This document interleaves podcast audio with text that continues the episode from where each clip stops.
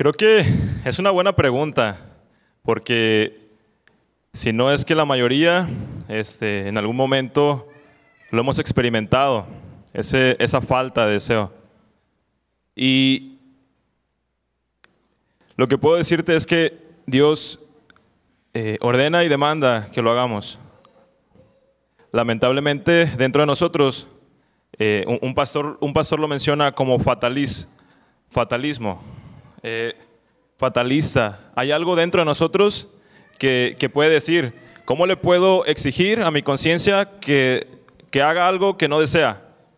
¿Cómo le puedo pedir a mi, a mi interior, cómo me, cómo me puedo pedir a mí mismo hacer algo que no deseo?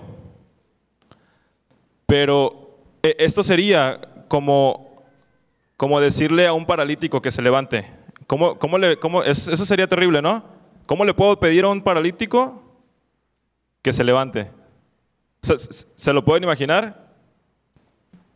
Y, esto, este, voy a utilizar un poquito, eso me recuerda un poquito a, a, a un paralítico que aparece en un evangelio, en ese pozo de Batesta, de Betesda. Y está Jesús y está este, está este hombre, el paralítico que es paralítico desde nacimiento. Entonces, eh, es, esta petición podría ser ilógica y sobrenatural, ¿no? incoherente, pero depende mucho de quién te lo está ordenando. Y vamos a suponer que somos este paralítico que, que estaba ahí en el pozo, a donde llegó Jesús, y que llega Jesús y nos pide que nos levantemos. ¿Qué fue lo que le dijo? Levántate, toma tu lecho y anda. Si el paralítico no hubiera hecho caso a lo que Jesús dijo, si no hubiera confiado en lo que Jesús le pidió, este hombre hubiera quedado ahí sin poder caminar. Ese hombre no se, no, se hubiera podido levantar. Pero el paralítico, ¿qué es lo que hizo? Hizo como que si iba a, levantarse. ¿Y qué sucedió? Se levantó. Y, y, sucede algo similar en nuestra, en esta situación, chicos. Quizás no tenemos el deseo, el apetito de orar, de leer, pero Dios te, te llama, Dios te ordena que lo hagas. Dios demanda que lo hagas. Jesús, Jesús demanda que lo hagas. Y, y si nosotros no lo hacemos, si nosotros este, decidimos eh, hacer caso a lo que no siento, o sea, no deseo leer la palabra, entonces no deseo orar, pues no lo hago. Pero Dios nos, Dios nos llama a confiar en obediencia a lo que, a lo que Él está ordenando. Y, necesitamos entender que, que, no estoy confiando en, mi capacidad, necesitamos entender que, no podemos confiar en, en, nuestra capacidad para obedecerle a Él, sino que yo confío en, en Él para obedecerle a Él. O sea, yo no puedo confiar en mi capacidad porque tenemos que entender que no hay nada dentro de mí que desee buscar a Dios. Entonces yo confío en lo que Dios me, me demanda hacer para obedecerle a Él. Y vamos a seguir utilizando, vamos a seguir, vamos a utilizar este, este ejemplo. Este hombre, Jesús le, da una orden, le da una indicación. Este hombre atiende y hace como que se levanta y, y puede caminar. Les decía, depende de quién te lo ordene. En este caso, Dios nos llama a buscarle en su palabra. Y, y sí, e, es, es, algo que hacemos nosotros, pero que no, que no proviene de nosotros.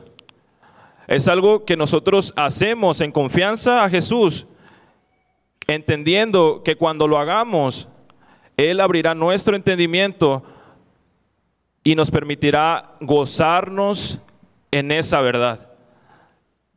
Nos permitirá anhelar su palabra, nos permitirá exaltar, gozarnos en ese, deleitarnos en su palabra. ¿Están conmigo? Es esa confianza en Jesús, esa dependencia en el Espíritu, lo que nos lleva a, a poder de- re- realmente deleitarnos en su palabra. Y ya para terminar, el, el Salmo 119 es un salmo con 176 versos. Es un poema dedicado a las escrituras.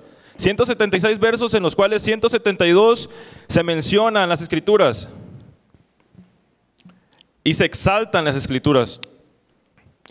¿Por qué creen que, que- sucede esto? Es porque esta persona está realmente gozándose, deleitándose en las escrituras. Podríamos decir, eh, o sea, está sobrevalorando las escrituras, pero, pero, pero no. Esto solamente podemos experimentarlo cuando actuamos confiando y dependiendo de Dios, de Jesús. O sea, yo confío que, que al yo leer la palabra, Él abrirá mi entendimiento, me permitirá gozarme en sus verdades, Él me, me- enseñará lo que, cómo yo tengo que, dirigirme, cómo yo, cómo yo tengo que comportarme, pero esto es confianza y, obediencia a Dios. Y solamente así es que podremos nosotros gozarnos y deleitarnos en su palabra, en esa dependencia a Dios, en esa confianza a esa ordenanza que Él da y que nosotros atendemos, pero en confianza a, a Él, en dependencia a Él. Muy bien. ¿Quieren agregar algo? 30 segundos. El, el no tengo ganas es algo preocupante porque haciendo una, un análisis, muchas veces no tenemos ganas tampoco de ir a la iglesia, no tenemos ganas de ir a la reunión de jóvenes, no tenemos ganas de ir al gimnasio, no tenemos ganas de, llevar una vida saludable, no tenemos ganas de muchas cosas. Y esa es la realidad. Entonces el, el no tengo ganas, por verlo de una manera rápida, sencilla, el no leer la Biblia, el no tener ganas de leer la Biblia puede ser un problema de disciplina, no siendo un problema tan grave. Entonces es algo que se puede trabajar, se puede hacer si no tienes ganas de leer la Biblia, no tienes ganas de orar, pídele al Señor dirección para, para, para leer la Biblia, para orar. Y cuando tú le estás pidiendo al Señor, estás orando al Señor, estás hablando con el Señor. Entonces, siendo un problema más grande, un problema más drástico, yendo al punto quizás central del no tener ganas, la palabra del Señor dice que el hombre espiritual busca lo espiritual, el hombre natural busca las cosas que no son espirituales. Entonces, siendo ese el principio, tienes que examinar tu corazón, el por qué no tienes ganas de leer la Biblia, el por qué no tienes ganas de orar. Si es un problema de disciplina, trabaja en ello.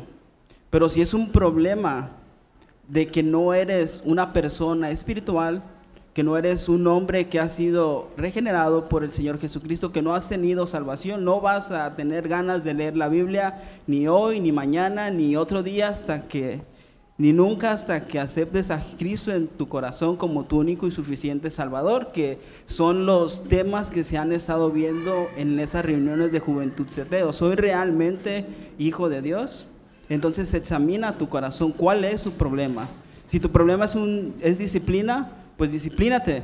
Pero si tu problema es que no has aceptado a Cristo en tu corazón, tienes ahí al Señor a tu disposición para que puedas rendir tu vida a Él.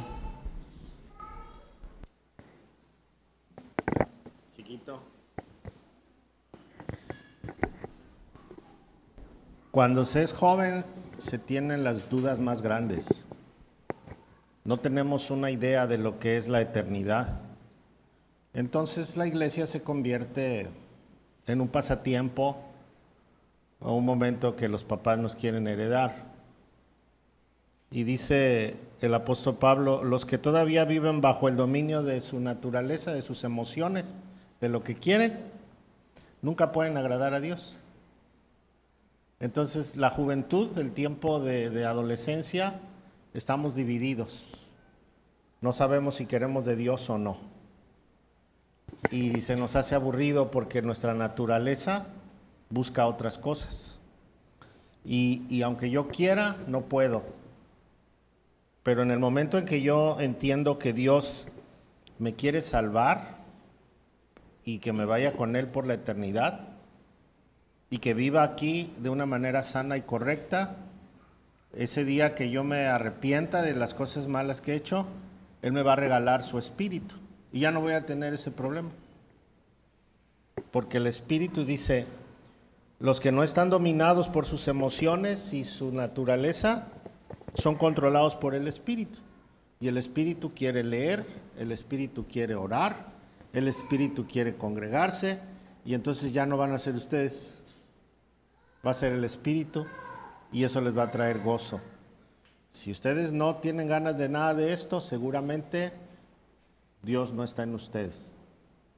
Se oye fuerte, ¿no? Pero esa es la verdad. Y si ya lo tienen, no hay necesidad de, empujar a nadie, porque el Espíritu mismo empuja de adentro. Está bien, está bien. Gracias. Bien, gracias. ¿Queda claro, muchachones? ¿Ayudan estas respuestas para cuando no tengas ganas de orar y de leer? Muy bien. Siguiente pregunta. Y esta se la hago directamente al pastor Jorge y después de él, claro, los demás tienen también eh, la oportunidad de añadir algo más. ¿Cómo puedo perdonar a una persona que me hizo tanto daño y por mucho tiempo, pero no me es fácil hacer esto, perdonarlo? Todos en algún momento en la vida hemos sido víctimas. Yo fui abusado sexualmente cuando era niño, tenía cinco años, yo creo. Y entonces toda mi niñez y mi juventud, inclusive parte de mi vida adulta, vivió con este estigma de, del abuso sexual. Entonces no puedes tú pensar en que aquella persona sea feliz, que aquella persona sea buena en algún momento y, hay una sed en el corazón natural de venganza y, y un deseo de que le vaya mal a la otra persona. Y entonces te sientes con derecho a no perdonar. Y si a eso le aumentamos otras cosas, otras tragedias en la vida, entonces pues no, no, no dices, no, yo tengo derecho a no perdonar. Pero cuando tú te conviertes en victimario, o sea, el que tú haces el mal, entonces es cuando tienes la necesidad del perdón.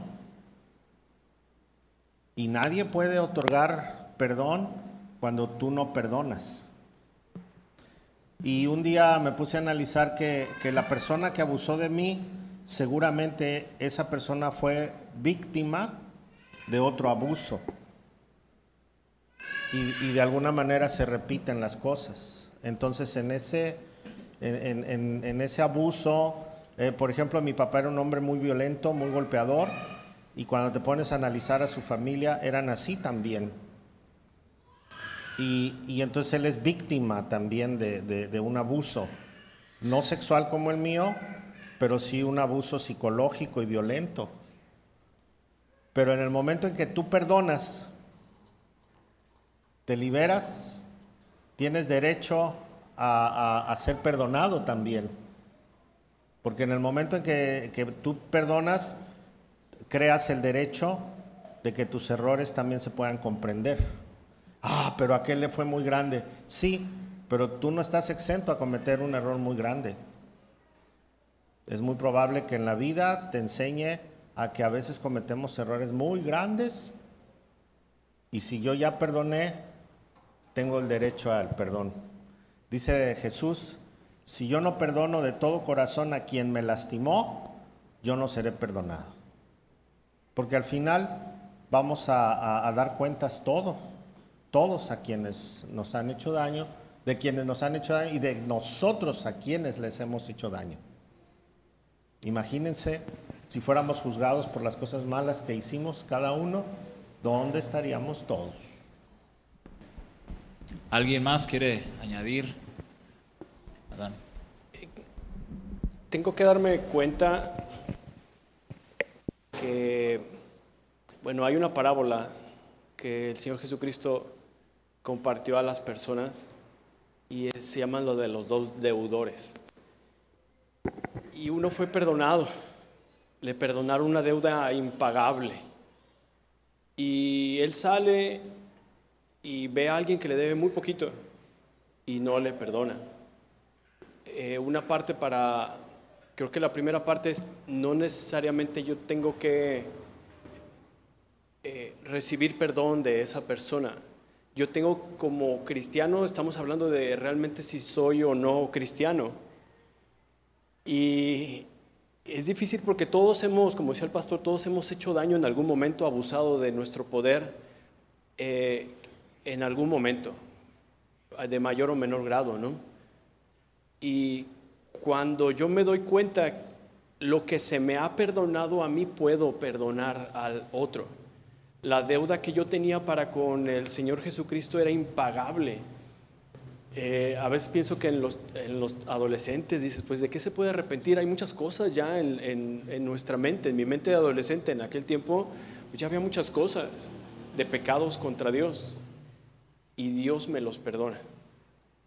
Cualquier pecado es contra Dios al final, pero ¿cómo voy a perdonar a alguien si yo no valoro el perdón que ya se me otorgó a mí? Primero tengo que hacerlo así. Yo no tengo que primero perdonar a la otra persona y buscar la reconciliación con Dios. Hay dos lecturas, chicos. Una lectura horizontal y otra es vertical. La primera no puede arreglarse si la principal, la que es vertical, la que te hizo daño, pues no fue esa, fue la horizontal, con tu papá, con tu tío, con quien sea. Pero a ti también se te perdonó ya.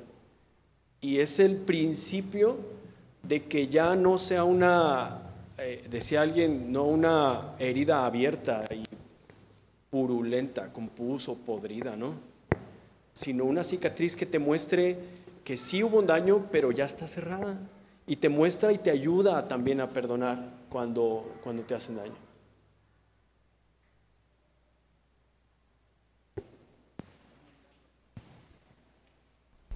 El perdón, al igual que el amor, es una decisión y un reconocimiento de la gracia salvadora del Señor. Porque cada uno de nosotros que estamos aquí, están allá afuera, y cada hijo de Dios, no merecía el perdón de Dios, literalmente, merecíamos el, el castigo. Entonces el Señor Jesucristo fue a la cruz a morir por, por nuestros pecados, para perdonarnos delante del Padre, librarnos de la esclavitud del pecado, darnos vida eterna y que el Señor quitara de nosotros la ira que merecíamos. Entonces cuando tú no decides perdonar, estás siendo desobediente a lo que la Biblia nos está diciendo, a lo que la palabra del Señor nos está mandando. Porque la palabra del Señor nos manda a perdonar. No nos dice, si la ofensa fue muy grande, pues si tú quieres, perdónala. O si fue poca la ofensa, pues perdona. El Señor no mide la ofensa ni el daño, sino que el Señor nos manda a perdonar. Entonces cuando tú no decides perdonar, no estás demostrando y no estás reconociendo la gracia del Señor en tu vida. Aquello que el Señor te ha perdonado, que es muchísimo, no lo estás demostrando. Entonces cuando tú decides perdonar, estás demostrando lo- la gracia del Señor en tu vida. Porque así como el Señor nos ha perdonado, así debemos perdonar a aquellos que nos lastiman, que nos ofenden, que hacen cualquier cosa en contra de nosotros.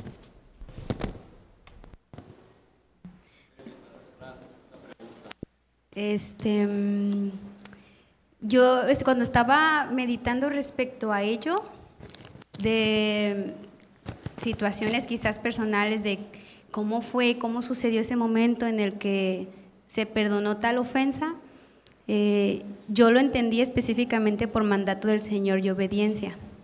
Pero tiempo atrás, habiendo tomado la decisión de perdonar, mi corazón se dolía. Entonces, estaba leyendo la oración modelo del Señor Jesús cuando dice, ¿no? Y perdónanos nuestras ofensas como nosotros perdonamos a nuestros deudores. Es obediencia y su mandato. Pero algo que, que he podido comprender en mi vida cristiana es que también aquí el Espíritu Santo hace su gran, gran obra. Él es el que te da a ti esta ayuda para perdonar, el Espíritu Santo. Cuando el Señor Jesucristo estaba siendo crucificado, sus asesinos enfrente de él, él dijo al Padre, Señor, perdónalos, ¿no?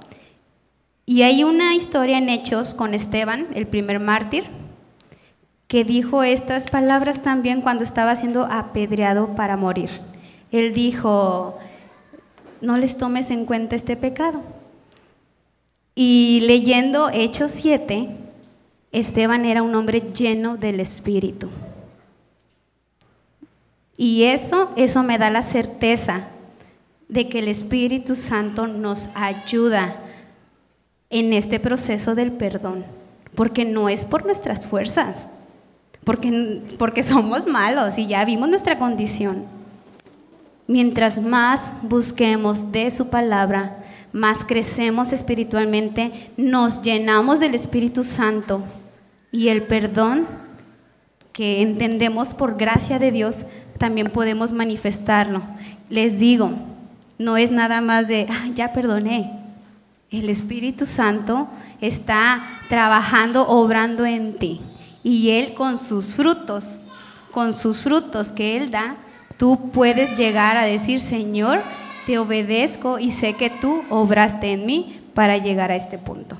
Entonces, eh, e-, es ese comentario que, que, yo pensaba, no fue por mis fuerzas. Esto, es una locura para el ser humano perdonar.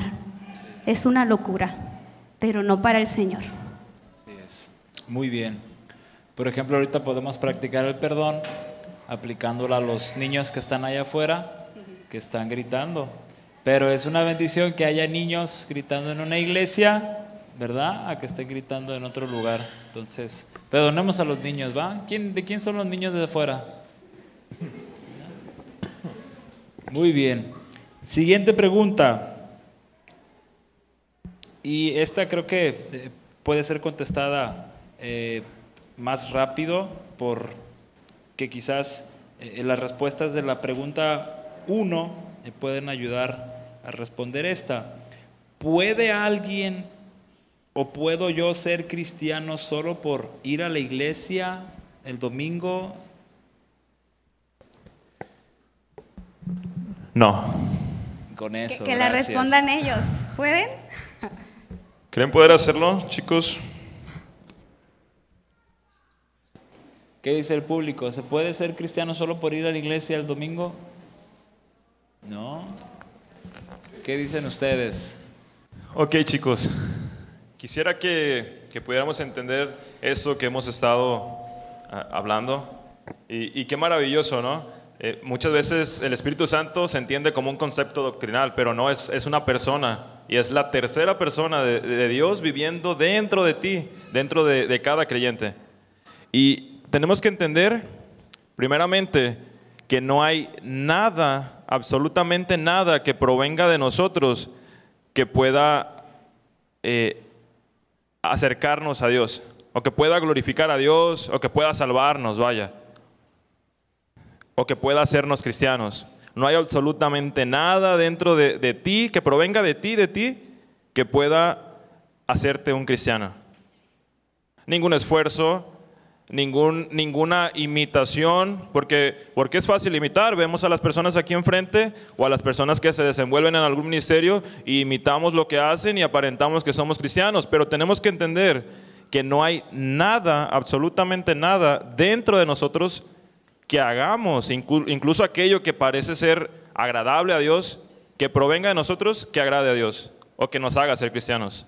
Solamente el Espíritu de Dios es quien nos puede llevar a evidenciar que somos creyentes. Y es solamente en esa dependencia, en ceder el control al Espíritu de Dios, o sea, ser dominados por el Espíritu de Dios, es la única manera en la que nosotros podemos eh, evidenciar que somos creyentes, dependiendo de Dios. ¿Y, qué es esto? Quizás puede ser así complicado de, entender. Depender de Dios es eh, obedecerle, es confiar en que lo que Él tiene para mi vida es mejor que lo que yo, que lo que yo puedo hacer o lo que yo puedo mostrar. Solamente, y, esto solamente proviene de Dios y es a través de Dios, eh, de su Espíritu en nosotros, que nos lleva a evidenciar, o es más bien, mejor dicho, es solamente el Espíritu quien evidencia que yo soy un cristiano. O sea, yo no puedo evidenciar que soy cristiano por nada que haga, solamente el Espíritu de Dios obrando a través de mí es que evidencia, pero es el Espíritu de Dios, no proviene de mí. No hay nada que yo haga que pueda, que pueda hacerme cristiano. Ninguna práctica, ¿vale? Muy bien. Más un añadido. Dice Romanos 10, 17, así que la fe viene por el oír, es decir, por el oír la palabra de Dios. Entonces, si tú eres un cristiano, que, un cristiano, un, un asistente a la iglesia, pero no eres cristiano, no dejes de asistir. Hay esperanza de que algún día Dios toque tu vida. Y, pues no todos, no nada más los jóvenes, hay mucha gente adulta que por años ha estado en la iglesia y no es cristiana. No, no, y, se sabe versículos de memoria, pero no es cristiana. Entonces hay, hay que buscar esa, esa respuesta en, adentro, como dice ahí un amigo mío, adentrito. Eh. Y, este, y ver, hacer una evaluación. Y escuché a Dante Gebel un día en una prédica, dijo, si no quieres ir a la iglesia, no vayas. Y yo dije, pues qué hereje, ¿no? Porque eh, si ya estás viniendo, pues aunque sea cultural, pues ven, porque en algún momento, dice, por el oír va a llegar esa transformación. Entonces, si ya vienes por cultura, no dejes de hacerlo. ¿Alguien más? Respuesta breve. Contestando esa pregunta, así como la acaba de hacer Samuel, si eres cristiano solo por venir a la iglesia, yo diría que sí, pero ahorita les voy a decir el por qué. Los católicos van aquí enfrente los domingos y los identificamos que son católicos, ¿por qué? Porque van a la iglesia. A un testigo de Jehová lo identificamos como testigo de Jehová por su corbata y porque va al salón del reino. A un mormón también lo identificamos porque va a una iglesia. A ustedes quizás los identifican su familia que no es creyente, sus vecinos, sus amigos, los identifican como cristianos. ¿Por qué? Porque van a una iglesia. Pero ¿qué es lo, qué es lo que nos hace diferentes a cada uno de nosotros? Ya lo acaban de comentar ahorita. ¿Qué nos hace diferentes a un católico? ¿Qué nos hace diferentes a un testigo de Jehová? ¿Qué nos hace diferentes a un mormón? ¿Qué es lo que nos hace, no cristianos, sino qué es lo que nos hace verdaderamente hijos de Dios? Y es el Espíritu Santo que habita en nosotros. Entonces tú eres hijo de Dios, no por venir a la iglesia, Delante del Señor no eres hijo de Dios solo por venir a la iglesia. Eres hijo de Dios porque el Señor habita en ti. Y allá afuera, para las personas, si eres cristiano por venir a la iglesia. Para tu familia no creyente, si eres cristiano por venir a la iglesia. Pero ¿qué es lo que realmente importa? ¿Ser reconocidos por las personas de que eres cristiano o ser reconocido por Dios de que realmente eres hijo de Dios? Y ahorita más adelante creo que vamos a hablar acerca de lo que hace el Espíritu Santo en cada uno de sus hijos. Bien, nos habías asustado, William, pero luego te, te enderezaste. Muy bien. Ok, ¿vamos bien amigos? ¿Sí? ¿Ya tienen hambre? Bien, pues llamero. Muy bien. siguiente pregunta, y creo que también va conectada con la anterior. ¿Cómo puedo mostrar que soy cristiano? ¿cuáles serían las evidencias claras, sencillas, para mostrar mi fe? Hay que ir a la iglesia. Hay que ir a la iglesia, por eso les dije que está conectada un poco con la, con la pregunta anterior. El pastor Max, hace tiempo, él, él daba una definición bien interesante, Max Camacho, de, de- y se lo daba a su hija. No sé qué edad tendría su hija, pero yo tengo hijas. Y yo puedo darme cuenta de algunas cosas que dices, ah, pues parece que es cristiana. Eh, ¿Va a la iglesia? Sí, ya le vamos palomeando, ¿no? Sí va a la iglesia. Ora, sí, sí ora y ora así Biblia, sí ora, ora bien, ya. Pero como decía alguien, no puede ser imitación. Eh, ofrenda. Hace muchas cosas que hace un cristiano. Pero decía a Oscar, ¿no?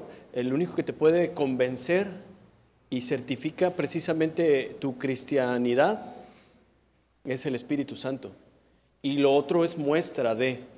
Hay unos personajes que, famosillos diría alguien por ahí, eh, que hacían todo eso y más, más que tú y yo juntos, Samuel. Eh, eh, diezmaban todo, hasta si en su jardín crecía una plantita y tenía 10 hojas de menta, una se la diezmaban al templo. O sea, cosas que yo no hago, ¿no?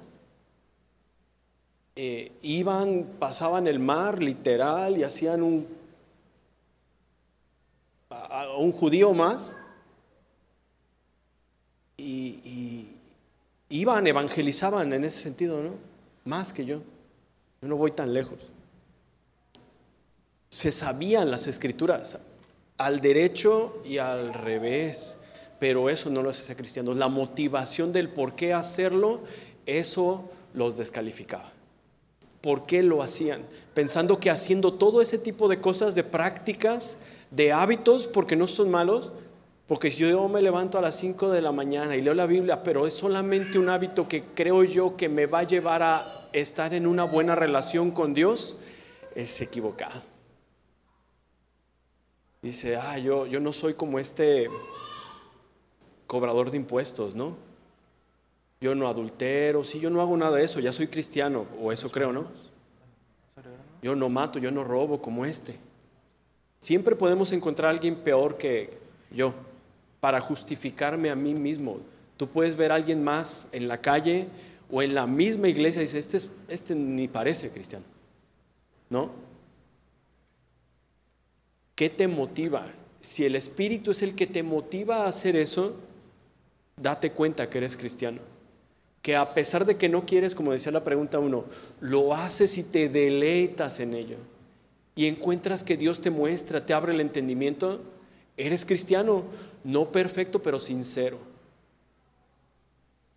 Lo intentas, te levantas, eso te hace cristiano. Date cuenta si no eres. Y todo eso podemos, con todos los temas que hemos visto, pues es que creo que no soy cristiano y ya llevo cinco años predicando, ¿no? Pero no lo soy. Date cuenta. Y puedo yo darme cuenta, irme tachando, ¿no? Tal vez no lleves tanto, tal vez no predicas, pero vas a una iglesia, como yo. Muy bien. ¿Alguien más? Uno, uno más a esta pregunta. Breve. Bueno, yo, yo solamente quiero eh, aportar algo.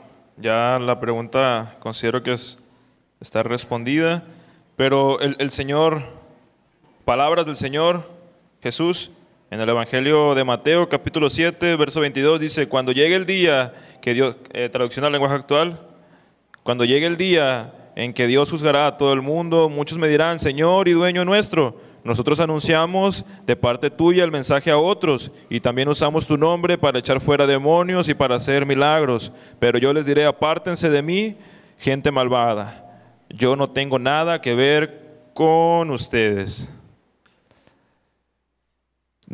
Y nuevamente está entrelazada con la respuesta a la pregunta anterior. Eh, no hay nada, chicos, ninguna práctica que pueda hacerme a mí un cristiano o que pueda mostrar o evidenciar que soy un cristiano. No hay absolutamente nada que, que provenga de mí, ningún intento eh, que provenga de mí, que no, que no provenga del Espíritu de Dios, que no sea Dios eh, haciéndolo en mí. No hay nada que pueda mostrar o evidenciar que yo soy un creyente. Absolutamente nada. Y por eso es que llegará el momento en el que muchos dirán, Señor, yo, yo fui a la iglesia, Señor, yo eh, me, sabía todos los cantos de, de la alabanza. Señor, yo, yo fui a servir en, en- campañas de evangelismo, pero el Señor, el Señor les dirá, no los conozco, apártense de mí. Y es porque no, no está eh, eh, el Espíritu Santo. Y en una, en una pregunta más adelante vamos, vamos a ver un poquito eh, cómo es que el Espíritu de Dios llega a, a nuestra vida.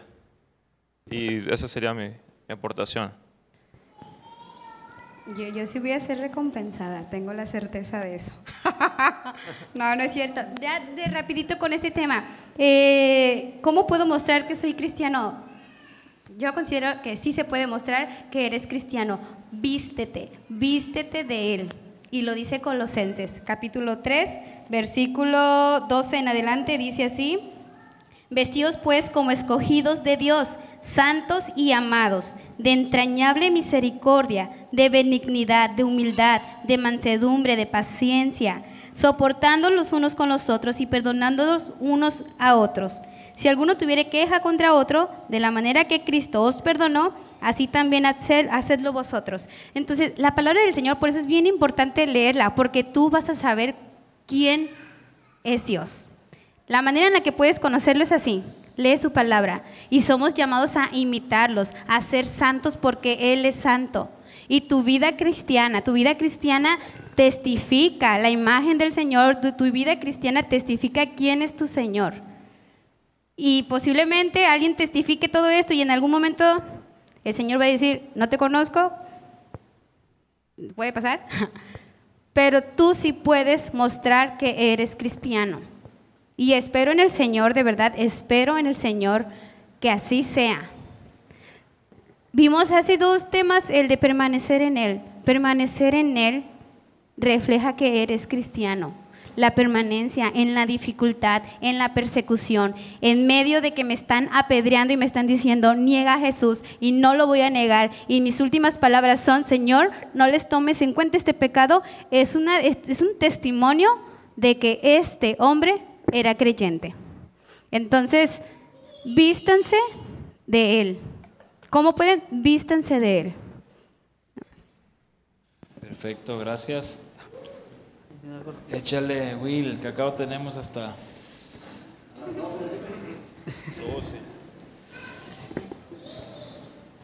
En, en la antigüedad, en los tiempos bíblicos, en los tiempos posteriores al Señor Jesucristo, vimos a 12 hombres que el Señor llamó.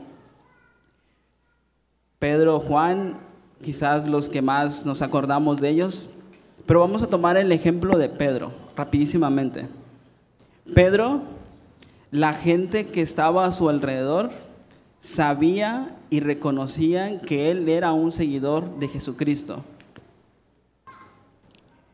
Por lo que hacía, por la manera en la que predicaba, por la manera quizás en la que enseñaba, por los milagros que hacía en ese momento, la gente lo veía y sabía, él estuvo con Jesús, él fue discípulo de él, él tiene la enseñanza del maestro, él enseña en el nombre del Señor Jesús. Entonces, contextualizando eso a nuestro tiempo, cada uno de nosotros, o mejor dicho, los hijos verdaderos del Señor son los que van a demostrar que son realmente sus hijos. A ellos les van a hacer el salir a compartir el Evangelio, a ellos les va a salir el predicar el, eva- el Evangelio, que es lo mismo, salir a las calles, ser honestos en sus trabajos, ser honestos en la escuela, ser obedientes a sus padres, no andar en lugares que no tienen que andar. Eso es lo que van a hacer de un hijo de Dios. Y hacer esto está demostrando que es un hijo de Dios, por obediencia primeramente al Señor, y está demostrando que Él vive de acuerdo a lo que la palabra del Señor dice. Entonces la palabra nos dice que cómo van a ser conocidos los hijos del Señor, pues por sus frutos. Por sus frutos van a ser conocidos por las personas que están allá afuera, por las personas que les rodean y asimismo por nosotros que estamos aquí en la iglesia.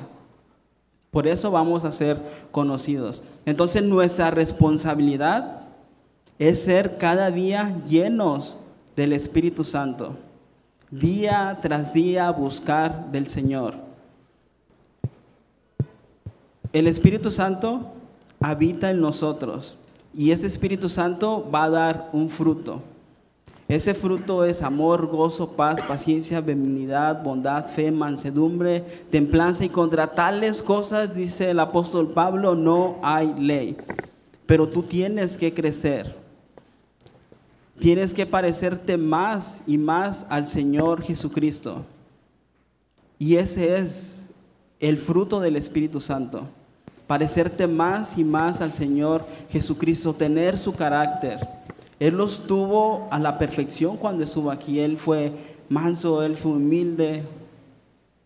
Y es lo que cada uno de nosotros, ustedes como jóvenes, debemos de hacer. Debemos aplicar esto a nuestras vidas diariamente.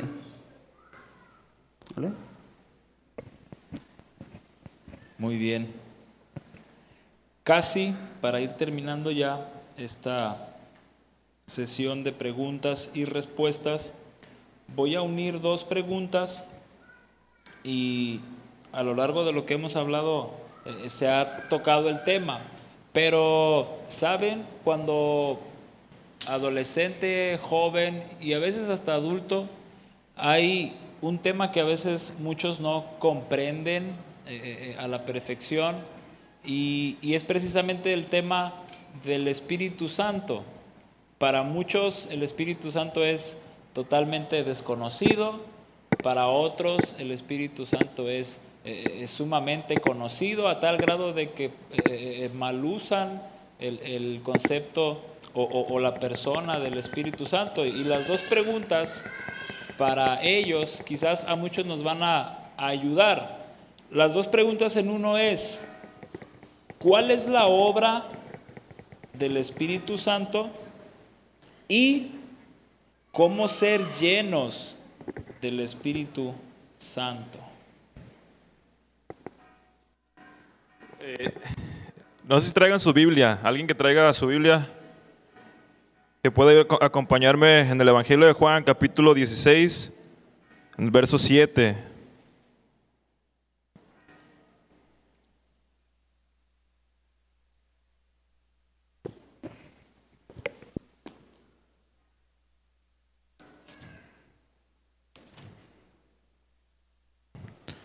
Va a ser rápido. Le voy a dar lectura. Pero yo os digo la verdad, os conviene que yo me vaya, porque si no me fuera, el consolador no vendría a vosotros. Mas si me fuere, os lo enviaré. Y cuando Él venga, convencerá al mundo de pecado, de justicia, de juicio, de pecado por cuanto no creen en mí, de justicia por cuanto voy al Padre y no me veréis más, y de juicio por cuanto el príncipe de este mundo ha sido ya juzgado. Aún tengo muchas cosas que deciros, pero ahora no las podéis sobrellevar. Pero cuando venga el Espíritu de verdad, Él os guiará a toda verdad, porque no hablará por su propia cuenta, sino que hablará todo lo que oyere y os hará saber las cosas que habrán de venir. Él me glorificará, porque tomará de lo mío y os lo hará saber. Todo lo que tiene el Padre es mío, por eso dije que tomará de lo mío y os lo hará saber. Jesús presenta a esta tercera persona de Dios ante sus discípulos. Eh, eh, eh, Jesús estaba reunido con ellos y les empieza a hablar de, esta persona que iba a venir a morar en cada uno de nosotros hoy en día y en ese momento en ellos. Y, Él les dice, es necesario que yo me vaya para que venga esta persona que eh, Dios, que iba a tener una función sumamente importante en la iglesia para la expansión, para para el crecimiento de la iglesia, para la edificación de la iglesia. Y esta, esta Biblia eh, es de Sugeli, pero tiene un comentario muy bueno que me gustaría utilizar.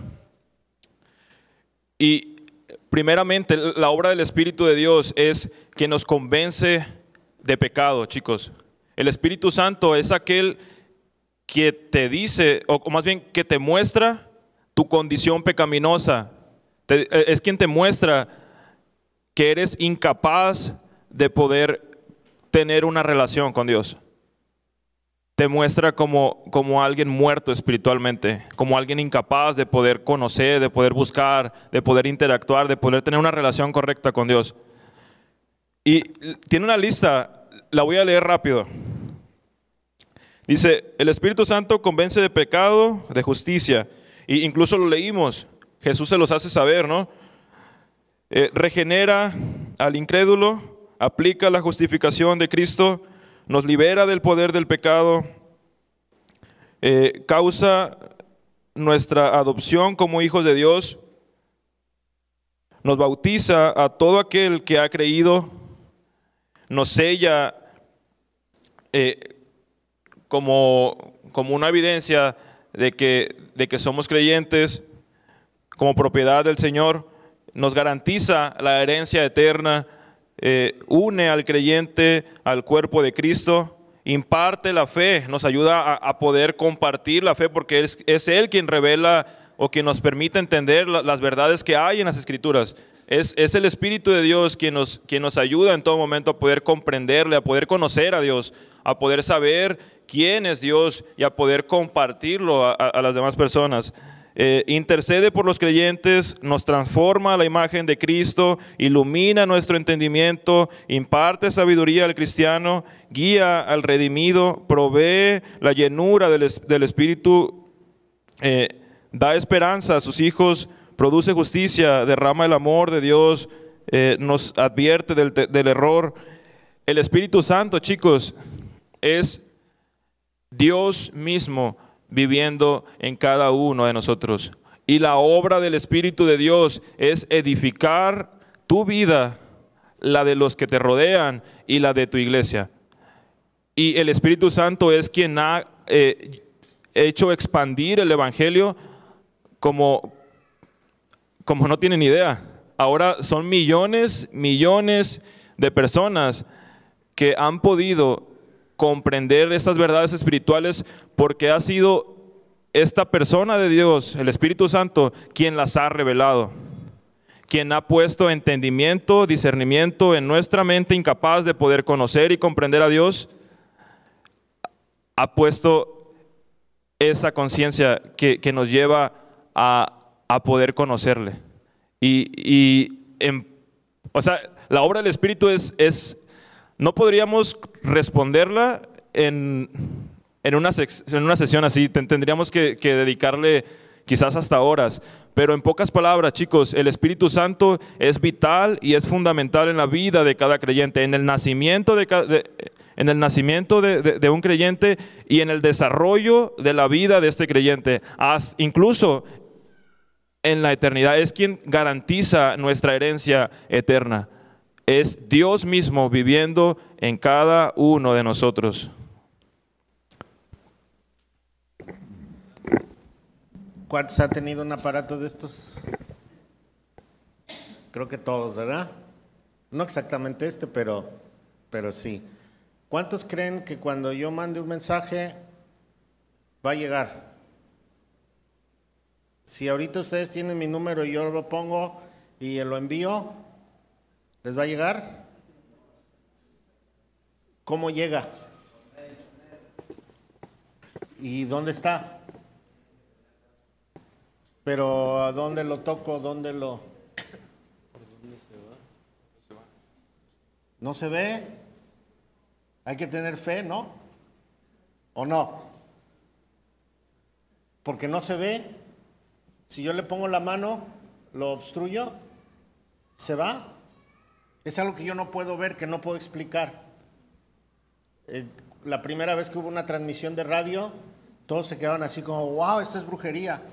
porque se oyó la voz en un aparato. Y se le llamó, por el hombre este que, que- que lo descubrió, Hertz, se le llaman ondas hertzianas. Porque él lo descubrió, él se dio cuenta de esto.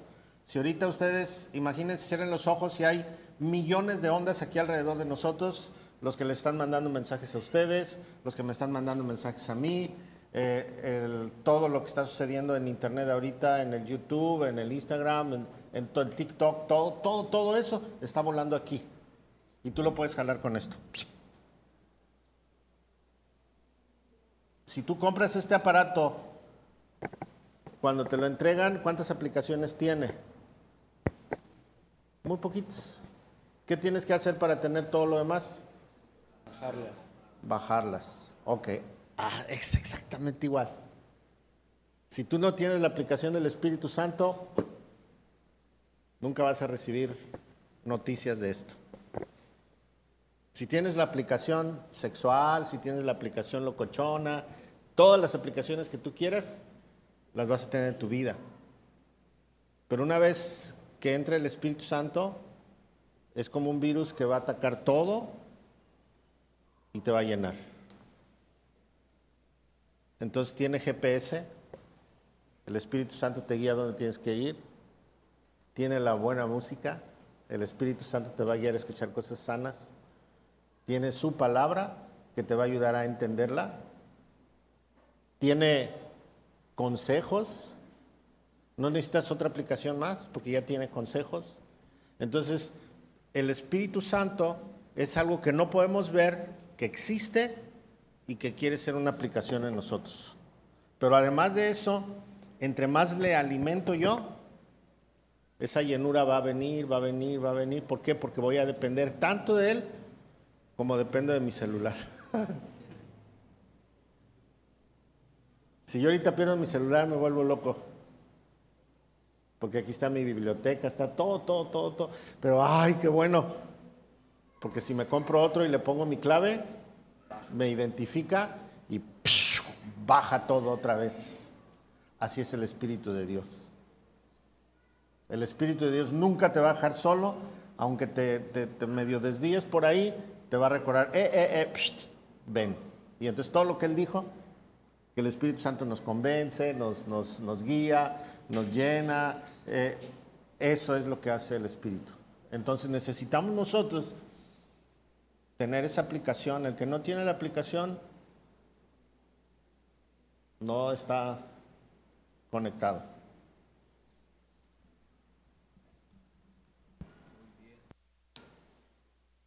Muy bien. ¿Añadir algo en 30 segundos? ¿30? Uf. Bueno, eh, ahí el ministerio del Espíritu Santo, sabemos que da los frutos del Espíritu, ¿no? Los dones del Espíritu. Y el, concepto de la llenura de Espíritu, ustedes saben, o sea, ¿qué es ser lleno del Espíritu? ¿Se van sabiendo qué es ser lleno del Espíritu? Porque el Espíritu está en nosotros, no se va, es permanente. Pero ¿qué es cuando dice la palabra que seamos llenos del Espíritu? O Esteban y otras personas más estaban llenos del Espíritu. ¿Qué creen que sea? ¿O ¿Saben qué significa ser llenos del Espíritu? Señor, quiero ser llena de ti, o sea, eh, quiero manifestar esto, ser lleno del Espíritu. ¿Saben qué significa ser lleno del Espíritu? Porque es importante, sabemos que el Espíritu Santo está en nosotros, pero cuando se menciona el ser llenos del Espíritu, dice Efesios capítulo 5, eh, del 15, bueno, el capítulo 5 te está diciendo cómo tienes que andar.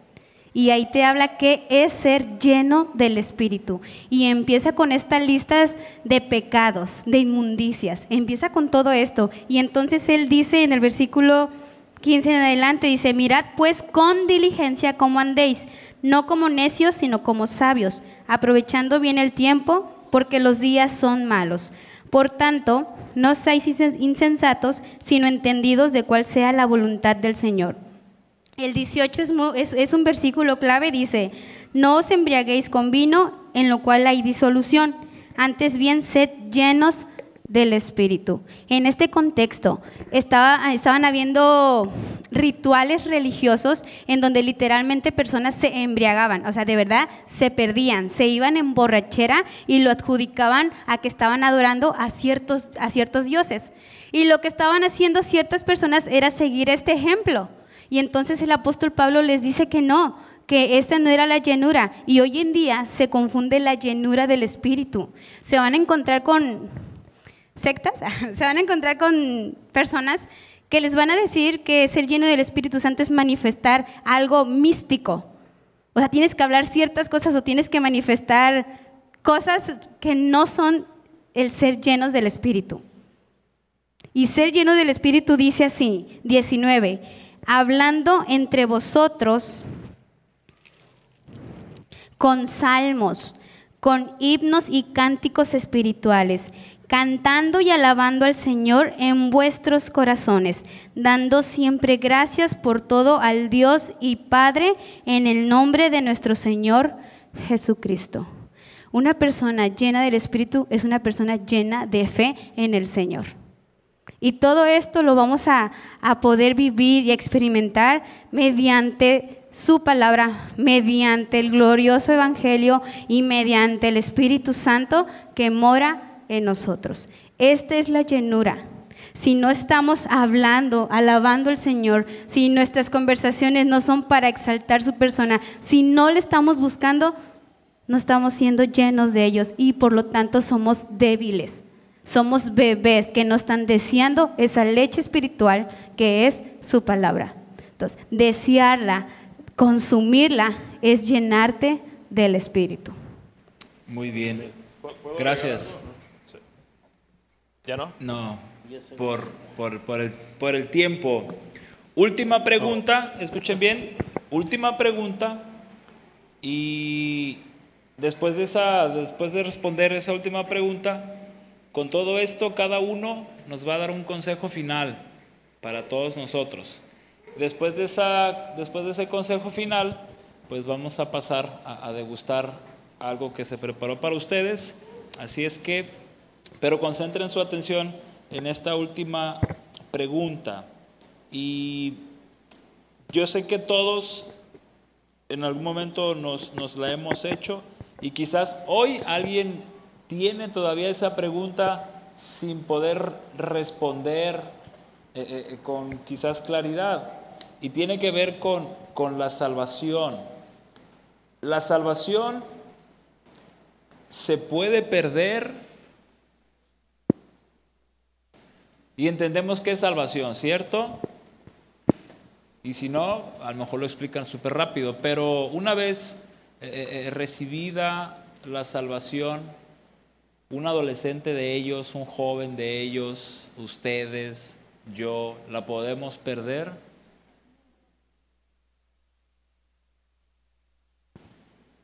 ¿Qué dicen? ¿Quién va a ser el primer gallo? ¿O van a dejar al pastor Jorge que responda primero?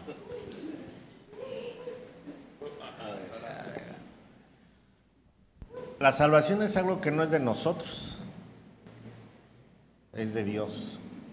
Él la regala, Él la pone en las personas. Entonces es algo que yo no poseo. ¿sí?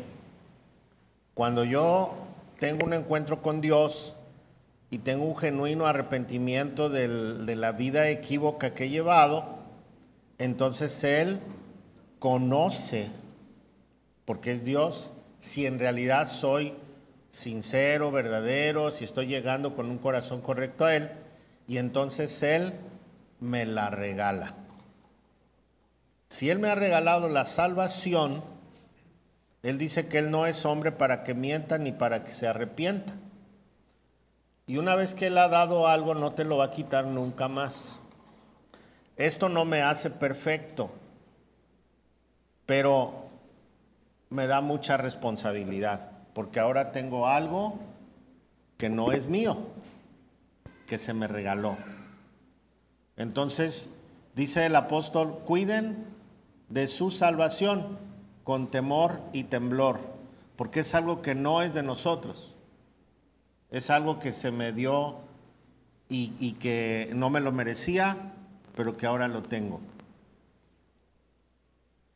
puedo estar equivocado y puedo creer que recibí esa salvación, pero no la recibí.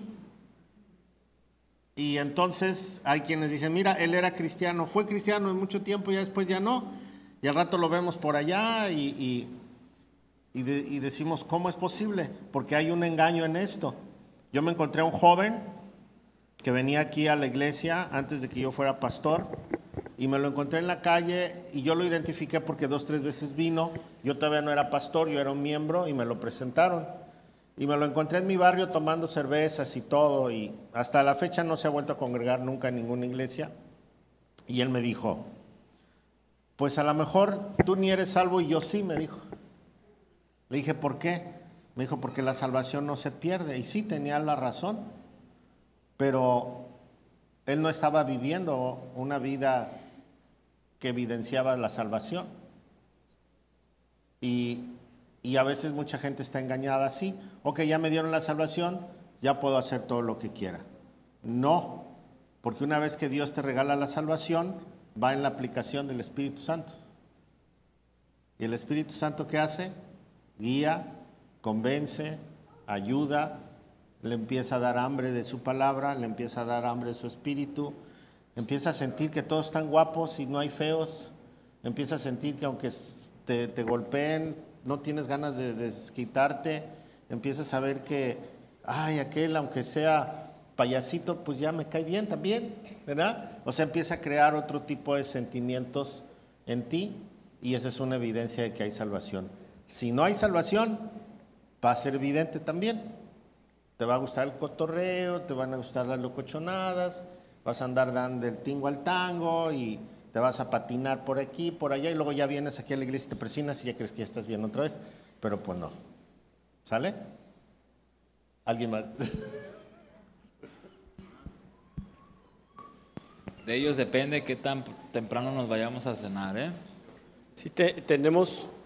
Eh, eh, la pregunta anterior estaba fantástica, ¿no? la parte del Espíritu Santo. Y dice, dice el apóstol Pablo, inspirado por el Espíritu Santo, que pues no tenemos licencia para andar pecando. Dice, vamos a perseverar en el, o continuar pecando porque pues ya tenemos la gracia. Pues vámonos, ¿no? Pero dice, de ninguna manera, nunca, Dios no lo quiera que, que lo hagamos de esa manera.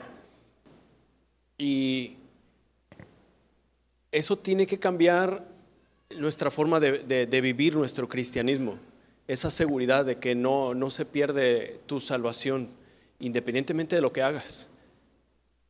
Vuelvo a la, a la, frase anterior, no porque tengas esa seguridad vas a hacer lo que tú quieras. Si estás gobernado por el Espíritu Santo no lo vas a hacer así. Puedes caer, sí, muy profundo, tal vez, pero no te vas a quedar allí. El Espíritu Santo no te va a dejar allí hundido hasta el fondo. Y te va a dar tranquilidad el poder pensar de esa, de esa forma, tiene que cambiar tu forma de ver las cosas. O tiene que cambiar nuestra forma de, ver, decía el pastor, ya no veo las cosas como las veía antes, ya no me gustan esas cosas, ahora rechazo las, las, las cosas que le desagradan al Señor. Pero en cuanto a perder la salvación, esa es garantía del Señor, también cuidarla el Espíritu Santo es la garantía de que no la pierdes. Eh, ese tema del Espíritu Santo, por eso lo mencionaba, da para otro año más, no, no solamente unas horas, no, sí, eh, la pregunta, pero el Espíritu Santo, pues por él estamos aquí, por eso alguien hizo esa pregunta, para que pudiéramos platicar sobre ella, y si tú estás escuchando el día de hoy y Dios te está mm, mostrando que tal vez no eres cristiano, que tienes todavía esa duda, pues es momento de tener esa seguridad. Quiero agregar frase. Eh, no hay absolutamente eh, nada que nosotros hagamos para ser salvos, ¿no? ¿Estamos de acuerdo con eso? Somos salvos por gracia, no por obras, para que nadie se gloríe, ¿no? Y de la misma manera, no hay nada que podamos hacer que pueda apartarnos de, lo que Dios ha hecho en tu vida. O sea, no hay nada que pueda arrebatarte, que, pueda arrebatar lo que Dios ha hecho. Que tú hagas. No hay nada que, No hay nada que yo haga para ganar la salvación y no hay nada que yo haga para, para perder la salvación. ¿Por qué? Porque no es algo que me pertenece a mí, es algo que, que es, como decía el pastor, es algo que ha sido regalado, que ha sido por gracia y no puedo hacer absolutamente nada para perderla O mantenerla. o para, man- para mantenerla. O para mantener, seguir siendo salvo. Ah, ok. Sí, somos salvos por, Vamos a las obras, ¿no? sí, a las obras. Si la salvación no es por obras, pues tampoco mantenerla. Sí. No por obras para que nadie se gloríe. Ok, no hay nada, la frase es esta, no hay nada que podamos hacer para ganar la salvación y no hay nada que podamos hacer para perderla. ¿Por qué? Porque es por gracia, es un regalo de Dios. Y por gracia nos mantiene. Y por gracia nos santifica.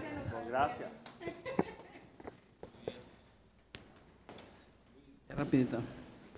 Cada, cada que escucho esta pregunta, esta pregunta tiene demasiado antropocentrismo por la siguiente razón. Es muy centrada siempre en el hombre. ¿Puede, ¿Puedo yo perder la salvación? ¿Puede el hombre perder la salvación? ¿Por qué? ¿Por qué se hace esa pregunta? Y muchas veces nos cuesta el poder responderla, porque esta pregunta es basada en, lo, en la experiencia que el hombre ha tenido, en su racionamiento y en, su, y en el tiempo de vida que, que ha estado aquí. ¿Por qué? Porque el hombre pierde dinero, pierde el tiempo, pierde amistades, pierde relaciones, pierde infinidad de cosas. Entonces, cuando se topa con, con esto, inmediatamente piensa, ¿puedo perder la salvación? Y hay muchas respuestas que van a decir que sí, y es donde los van a hacer dudar a cada uno de ustedes. Pero ¿qué pasaría si hacemos esta misma pregunta, pero enfocada a Dios? Y sería la siguiente, ¿puede Dios quitarme la salvación? Y la Biblia nos va a dar una gran amplitud para poder responder esa pregunta. Dios no puede quitarnos de la, la salvación. Ya lo comentaba ahorita el pastor Jorge. El Señor no puede quitarnos la salvación, el Señor no miente en lo que dice, el Señor no cambia de opinión, Él es justo, Él es el juez eterno, Él es soberano, Él es misericordioso, Él es omnisciente, Él es omnipotente, Él no cambia, Él siempre permanece fiel. Es ahí cuando nos vamos a dar cuenta que realmente Dios no puede quitarnos la salvación. Es como si alguien de aquí comete un delito y va enfrente de un juez y ese juez mundano, este juez terrenal, este juez corrupto, quizás podríamos decirlo, está frente a una corte, extiende una sentencia y alguien más llega y dice, yo pago la sentencia de este y el juez lo declara justo, por más corrupto que sea, por más mundano que pueda ser este, este juez, va a exponer, va a quitar la sentencia y ya no puede ejercer otra sentencia. Es lo que pasa con el Señor, con nuestro Dios. El Señor Jesucristo pagó lo que a ustedes y a mí nos tocaba pagar. Él lo pagó. Él fue a la cruz, Él murió por nuestros pecados, Él pagó la deuda que se tenía. Fuimos declarados justos delante de Él, hemos sido librados de la esclavitud del pecado. Entonces ya no hay más sentencia que se pueda pagar porque nuestro Señor Jesucristo ya lo pagó. Entonces el Señor no puede ejercer otra sentencia, tú ya eres salvo. ¿Y qué debe de provocar eso en tu vida? Pues llevarte a vivir en confianza, tener la seguridad en las promesas del Señor, vivir eternamente agradecido por lo que Él ha hecho en tu vida, confiar en Él, desear ser llenos del Espíritu Santo, leer su palabra, confiar plenamente en el Señor, conocer sus promesas. Dice el Señor que los que están en su mano, nadie los va a arrebatar. Que tú, si ya recibiste a Jesucristo en tu corazón, tienes vida eterna y te espera una herencia allá en los, en los cielos, que es estar juntamente con el Señor. El Espíritu Santo ahora vive en ti, es el que te guía, el que te pa- capacita, el que te redarguye, es el que te sella y te hace propiedad de Dios. Y tú puedes gozar de todo ello.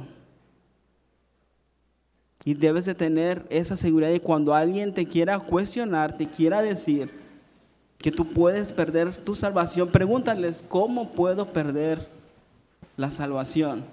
Y te van a decir, pues pecando, mentira. Blasfemando, mentira, porque la palabra blasfemia aparece en un contexto distinto. Aquellos que blasfeman son los que no tienen al Espíritu Santo. Pero como tú tienes al Espíritu Santo, no va a pasar eso en tu vida. Tienes que vivir confiando en el Señor día tras día, en que ya eres salvo, en que ya eres hijo de Dios. Y lo que el Señor te ha dado por gracia no te lo va a arrebatar nadie. Sí. Es una plática que tiene Jesús con, con unos que le están preguntando y él les dice, ustedes no me creen porque no son mis ovejas.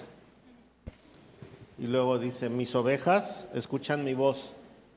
O sea, ese es un, es un buen nivel para calificarnos nosotros si, si somos salvos o no. Fíjense lo que dice. Mis ovejas escuchan mi voz, yo las conozco y ellas me siguen. Les doy vida eterna, o sea, la salvación. Y nunca perecerán. Nadie puede quitármelas, porque mi Padre me las ha dado y Él es más poderoso que todos. Nadie puede quitarlas de mi mano ni de la mano del Padre. El Padre y yo somos uno.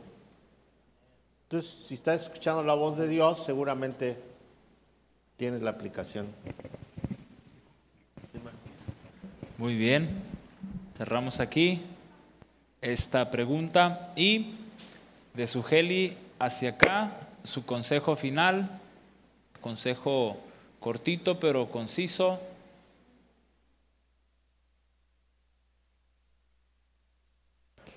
Mi consejo, eh, estoy leyendo Proverbios, entonces surge de ahí también, es, es un consejo, porque sus eh, mandatos, el de leer la Biblia, eso es de ley, ¿eh? Rodéate de hijos de Dios, o sea, rodéate de hermanos, amigos que te guíen al Señor y crezcan juntos. Ese es mi consejo. Rodéate de amigos, hermanos que te guíen al Señor y crezcan juntos. Muy bien, gracias. Memo. Cortito, conciso. Ok. Recientemente he estado meditando en, en el Espíritu de Dios, en, Dios, ¿no? A través de su Espíritu. Mi consejo es, chicos, que dependan de Él. Dependan de Él. Sean llenos del Espíritu. Es- Esta palabra lleno, ya así para, para terminar, eh, tiene que ver con, con una, la la palabra original es pleró, que tiene que ver control, eh, ser dominado, controlado. Entonces, mi consejo es este, sean llenos, sean controlados, sean dominados por el Espíritu de Dios. ¿Qué implica esto? Atender en obediencia a Él. Cada vez que tú eh, eh, sientas que- que- que estás fallando a Dios, eh, arrepiéntete, pide perdón. Eh, Es eso, es, es cuestión de depender de Él, es cuestión de, de- de buscarlo, en- de buscarlo lo, lo que tiene que decir el Espíritu Santo a través de su, de sus escritu- de su palabra a tu vida. Y, y- y eso va a edificar tu vida de una manera que no te imaginas. Esa dependencia en el, en el Espíritu. Dependan del Espíritu. Muy bien, gracias. Gracias. Qué consejo de... Es que tengo que concordar con, con Oscar. Lee, ahí está, ahí está. Eh, lee tu, tu Biblia y qué consejo de qué leer, lee Romanos 8. Tiene que iniciar por ahí, si ya estás en el Espíritu, lee Romanos 8 y, y- y te fortalece el Señor. Dice, ahora pues ninguna condenación hay para los que están en Cristo Jesús, los que no andan conforme a la carne, sino conforme al Espíritu.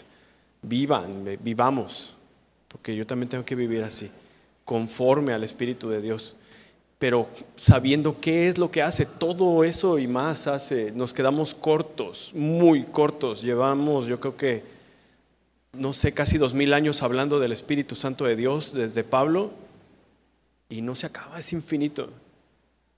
conozcámoslo, a lo que hay en tu corazón. Y si decía alguien, si Dios está hablando por medio de él, si no está en tu corazón, te va a hablar y decir, ven a mí. Conócelo si ya está en tu corazón. Gracias. El apóstol Pedro dio un consejo, está en su segunda carta y es en el capítulo 3.3. Dice, sobre todo quiero recordarles que en los últimos días vendrán burladores que se reirán de la verdad y seguirán sus propios deseos. Evítalos. Y un, consejo tal vez muy, muy humano com- combinado con lo cristiano. Lean su Biblia, saquen los valores de ella, asegúrense de que ustedes tienen la salvación que Dios regala y observen a las personas que viven bajo los principios de Dios. Observen a quienes no viven bajo los principios de Dios y entonces pregúntense qué vida quieren.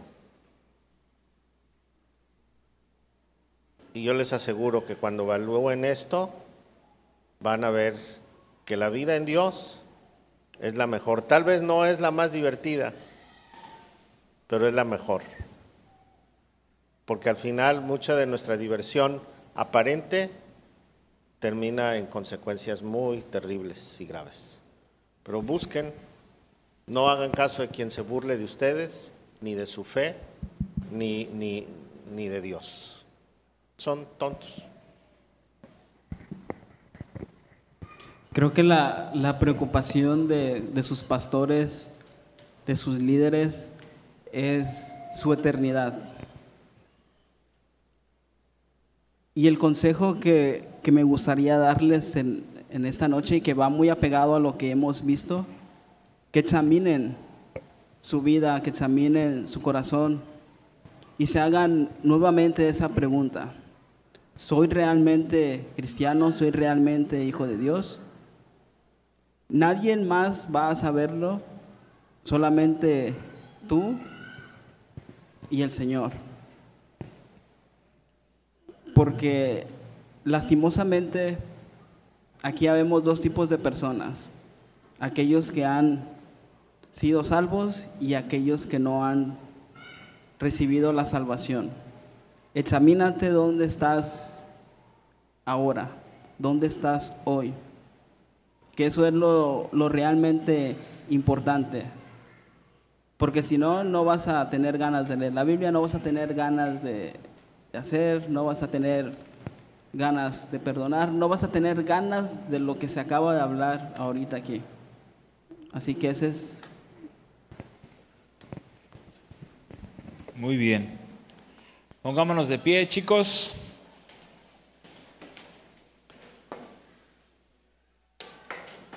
Ya estamos por finalizar esto.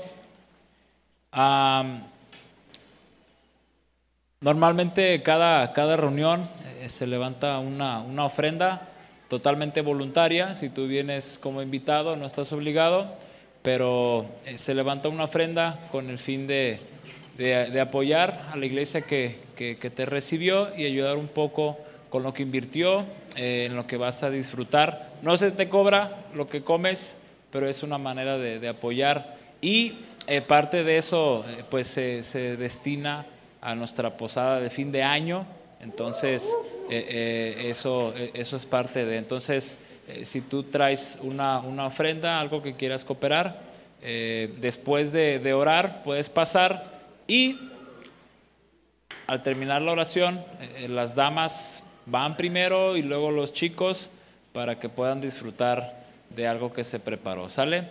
Entonces, después de orar con, con el pastor Jorge, pueden pasar y depositar lo que, lo que ustedes este, deseen. Ok, vamos a orar. Padre, gracias por todos estos chavos que, que están aquí reunidos. Bendice la vida de cada uno de ellos, de ellas, de ellos, y que no se conformen, Señor, con lo que el mundo está ofreciendo ahora. Recuérdales que hay cosas mucho mejores y que las tiene el Creador, que Él es el que tiene lo mejor, lo abundante, lo verdadero. Y a nosotros también como personas que, que, ya caminamos por la adolescencia y la juventud, danos sabiduría para tratarlos bien, con amor y con ternura. Los bendigo, Señor, con la autoridad pastoral que me das y te pido para que ninguno de ellos se pierda, que todos puedan buscar tu rostro, abrazarte, gozar de la salvación y vivir una vida exitosa de frutos del Espíritu. En el nombre de Jesús te lo pido, Padre. Amén. Dios les bendiga, Pueden pasar, Dios les bendiga, pasar, Dios les bendiga, pasar, Dios les bendiga, pasar, Dios les bendiga, pasar, Dios les bendiga, pasar. Dios les bendiga.